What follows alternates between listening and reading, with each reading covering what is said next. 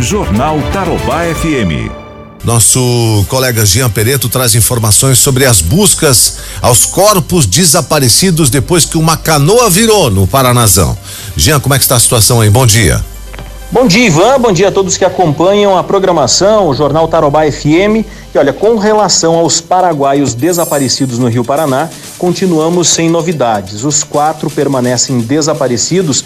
No entanto, houve uma intensificação nas buscas. Houve um reforço, inclusive, segue o apoio aí da Polícia Federal Brasileira, Corpo de Bombeiros e a Marinha Paraguaia. No entanto, novas equipes da Marinha Paraguaia estão na fronteira e houve uma proibição da pescaria com um barco.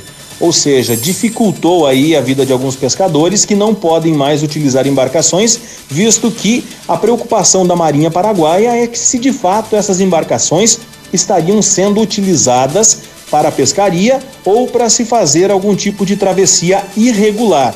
Dessa forma, alguns pescadores acabam se sentindo prejudicados e existe já um pedido da Câmara de Vereadores aqui de Foz do Iguaçu para que cestas básicas sejam doadas para quem depende da pescaria aqui no lado brasileiro. Infelizmente, não temos muitas informações com relação ao que acontece com os pescadores paraguaios, mas o fato é que ontem, inclusive, ocorreram apreensões de embarcações, embarcações aí simples de madeira, não podem mais estar então nas águas do Rio Paraná, ao menos não pode mais no lado paraguaio. E claro, a gente segue sempre atualizando você, trazendo outras informações aqui no Grupo Tarobá, que é rádio, TV e internet também. De Foz do Iguaçu, Gian Pereto. Jornal Tarobá FM.